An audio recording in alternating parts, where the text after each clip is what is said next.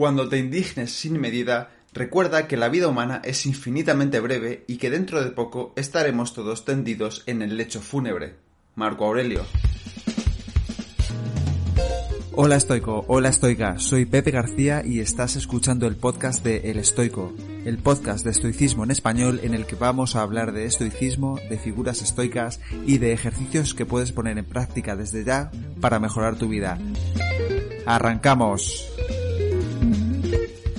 Bienvenido y bienvenida a un nuevo episodio del podcast de El Estoico, episodio número 51 en el que vamos a analizar con detenimiento una parte de las meditaciones de Marco Aurelio, donde en apenas 10 pasajes el emperador romano nos da unas claves que de ponerlas en prácticas y trabajar en ellas a diario nos pueden servir como un pequeño manual de vida. A mí me sirve de mucho volver a estos pasajes una y otra vez para que permeen en mi mente, porque si los lees una vez de pasada como si estuviese leyendo una novela, te gustarán, pero poco más. Para sacarles realmente todo el jugo que tienen, te recomiendo que los leas o escuches en este podcast con detenimiento y reflexiones por escrito sobre cómo podrías aplicarlos a tu vida en este mismo instante. Y es que esta parte de las meditaciones toca muchos palos importantes.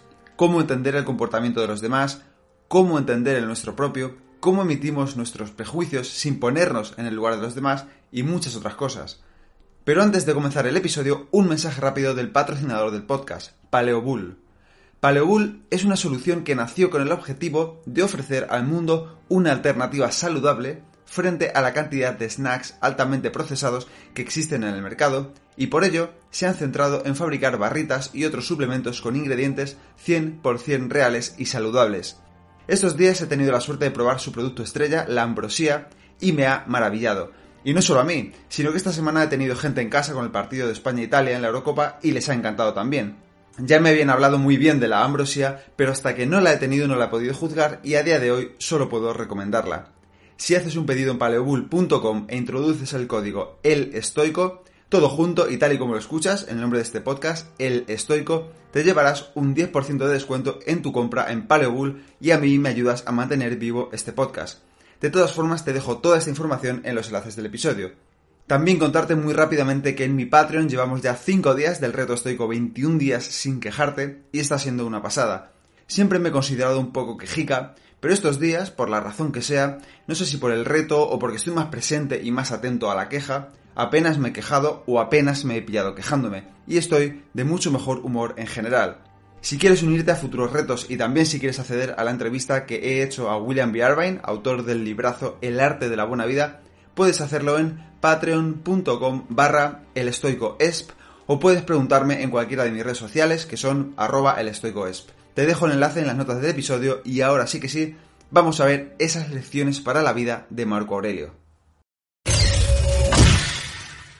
El punto central del estoicismo es mejorar el carácter de uno mismo tanto para afrontar la adversidad como para mejorar nuestro comportamiento en general, con el objetivo de vivir una vida más serena y más feliz. Marco Aurelio, el emperador filósofo romano, escribió sus meditaciones como un diario para sí mismo, para recordarse cómo ser mejor persona, mejor emperador, y no con el objetivo de que fuera publicado y leído por otras personas. Quería corregir su propio carácter, y prueba de ello son los constantes recordatorios que escribe sobre cómo hacerlo. Si vamos al libro 11 de las meditaciones, sección 18, allí encontraremos un decálogo donde de forma muy completa nos brinda unas lecciones que bien podrían ser un pequeño manual de vida. Vamos a verlas. 1. En primer lugar, es digno de examen pensar cuál es la relación que me une a los mismos hombres y que hemos nacido los unos para los otros. Mismos hombres aquí se refiere a las demás personas de este mundo, y dice que debemos examinar y pensar cuál es la relación que nos une a las demás personas. Recordemos que los estoicos hablan del cosmopolitismo, según el cual nacemos para ayudarnos unos a otros. Te lanzo la siguiente pregunta. ¿Qué está bajo tu control para que el mundo sea un lugar un poquito mejor? 2. En segundo lugar, cómo se comportan en la mesa, en la cama y lo demás. Sobre todo, en qué necesidades tan duras les ha puesto su mismo modo de opinar y aún entonces, con qué soberbia obran.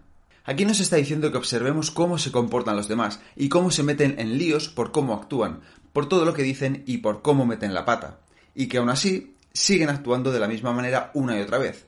Nos invita a que utilicemos la virtud estoica de la sabiduría práctica, que intentemos actuar de forma inteligente utilizando adecuadamente las herramientas que tenemos a nuestro alcance. 3.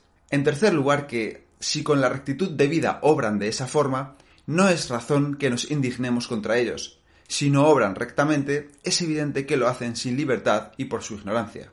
Marco Aurelio nos dice aquí que las personas no hacen cosas mal aposta porque sean malas, sino porque están equivocadas sobre lo que está bien, porque son ignorantes. Pero esto no es ignorancia en el sentido de falta de educación, sino más bien en el sentido de falta de sabiduría práctica, de fronesis, la principal virtud estoica. 4. En cuarto lugar, que tú también cometes muchos errores y eres otro tal como ellos. Aunque te abstienes de ciertas faltas, tienes con todo una rara inclinación a cometerlas y solo por cobardía, ambición u otro vicio análogo dejas de incurrir en ellas. Este es un pasaje muy bonito en el que Marco Aurelio no solo se recuerda a sí mismo que tiene tanta capacidad de tener la culpa y de equivocarse como los demás, y que muchas veces no obramos bien por virtud, sino por miedo o preocupación de cómo nos miraría la gente. Es decir, no actuamos de forma correcta porque pensemos que es lo correcto, sino porque pensarán los demás. 5. En quinto lugar, que si cometen faltas, tú no lo sabes exactamente, porque muchas cosas se hacen según un fin propuesto. Es necesario, por tanto, enterarse de muchos pormenores antes de pronunciarse absolutamente sobre una acción ajena. Con frecuencia juzgamos rápidamente a otras personas, al mismo tiempo que esperamos que los demás no se apresuren a juzgarnos a nosotros. Sin embargo, la realidad es que es rara la vez que tenemos la suficiente información sobre los motivos, la historia y las situaciones específicas que llevan a otras personas a actuar como lo hacen. Si no tenemos tal información, ¿por qué no suspendemos el juicio y simplemente evaluamos la realidad objetivamente? 6. En sexto lugar, cuando te indignes sin medida, recuerda que la vida humana es infinitamente breve y que dentro de poco estaremos todos tendidos en el lecho fúnebre. Este es un precepto que combina dos ejercicios estoicos mentales. Uno, la vista desde arriba y dos, memento mori. Cuando una situación te produzca miedo o ansiedad, simplemente saca tu mente de los detalles específicos de esa situación y cambia de perspectiva. Mira cómo es esa situación en comparación con la inmensidad, el espacio, el tiempo, la historia, y verás que esto que ahora tanto te agobia, en el fondo, no es más que una mota de polvo que desaparecerá en un instante. 7. Lo séptimo, que no son las cosas ajenas las que nos perturban, pues se quedan ellas en los principios rectores de los otros. Son en realidad nuestras acciones mismas. Depón, pues, y decídete a echar de ti ese juicio como si se tratara de algo grave, y con ello se te habrá ido la cólera. Esto es dicotomía de control en estado puro. Las opiniones de los demás están fuera de nuestro control y por lo tanto no deberían preocuparnos. Nuestras acciones, que sí lo están, son donde deberíamos poner el foco. 8. Lo octavo, que la cólera y el dolor que experimentamos por las culpas ajenas nos acarrean una turbación mayor que la que nos causarían en sí aquellas cosas por las cuales montamos en cólera y nos resentimos. Marco Aurelio nos dice aquí que la ira en realidad nos causa a menudo más angustia de la que el propio insulto percibido podría haber logrado en un primer lugar. En la entrevista que hago William B. Hace una analogía parecida. Dice que cuando una tubería se rompe, lo que te destroza la casa no es la tubería rota, sino todo el agua que se esparce. Con los pensamientos ocurre igual. No te hace daño un insulto, sino todo lo que te dices sobre ese insulto. 9. Lo noveno, que la mansedumbre es invencible si fuere franca, sin sonrisa burlona, sin hipocresía. Porque, ¿qué te podrá hacer el hombre más violento si continuaras testimoniándole tu benevolencia? Y si dada la ocasión lo amonestares con dulzura, lo instruyeres holgadamente en aquel preciso momento que intente dañarte. No, hijo mío, hemos nacido para otro fin. No me acarreas a mí mal alguno. Es a ti mismo a quien te dañas. De nuevo aquí tenemos un llamado a la actitud caritativa hacia los demás. Si por mucho que alguien nos insulta, somos capaces de mostrar una actitud de compasión y de entendimiento, no nos afectará en nada. Piénsalo. Normalmente cuando alguien nos insulta o es de naturaleza agresivo, es porque lleva mucho odio y rencor dentro. Y por lo tanto, según Marco Aurelio, en lugar de ofendernos, deberíamos sentir compasión por esa persona. 10. Si quieres, toma aún este décimo consejo como don de Apolo, a saber que es locura el pretender que los malvados no cometan delitos, pues esto es desear imposibles. Consentir en cambio que se muestren tal como son en presencia de otros es una iniquidad y una tiranía. Según Marco Aurelio, es una tontería esperar que ciertas personas no hagan cosas malas. Y estoy de acuerdo. ¿Acaso esperas que alguien que miente siempre no lo haga ahora? ¿Esperas que alguien que se enfada enseguida sea capaz de gestionar su ira? Entonces ¿de qué te sorprendes? Sin embargo, no deberíamos dejarles actuar así si tenemos la ocasión de pararles los pies, porque entonces no estaríamos actuando de acuerdo a la virtud estoica de la justicia. Aquí finaliza esta breve explicación del libro 11.18 de las meditaciones de Marco Aurelio. Si las pones en práctica, ya verás cómo cambia tu percepción de las acciones de los demás y cómo serás capaz de ponerlas en contexto y entenderlas mejor. Antes de despedirme, quería decirte que me voy de vacaciones dos semanas y media y que no habrá más episodios de este podcast hasta dentro de unas semanas. Pienso desconectar al 100% para volver con más fuerza que nunca y traerte nuevas entrevistas, episodios y prácticas estoicas para poder seguir mejorando. Mientras tanto, te deseo un feliz verano y como siempre, infinitas gracias por estar aquí.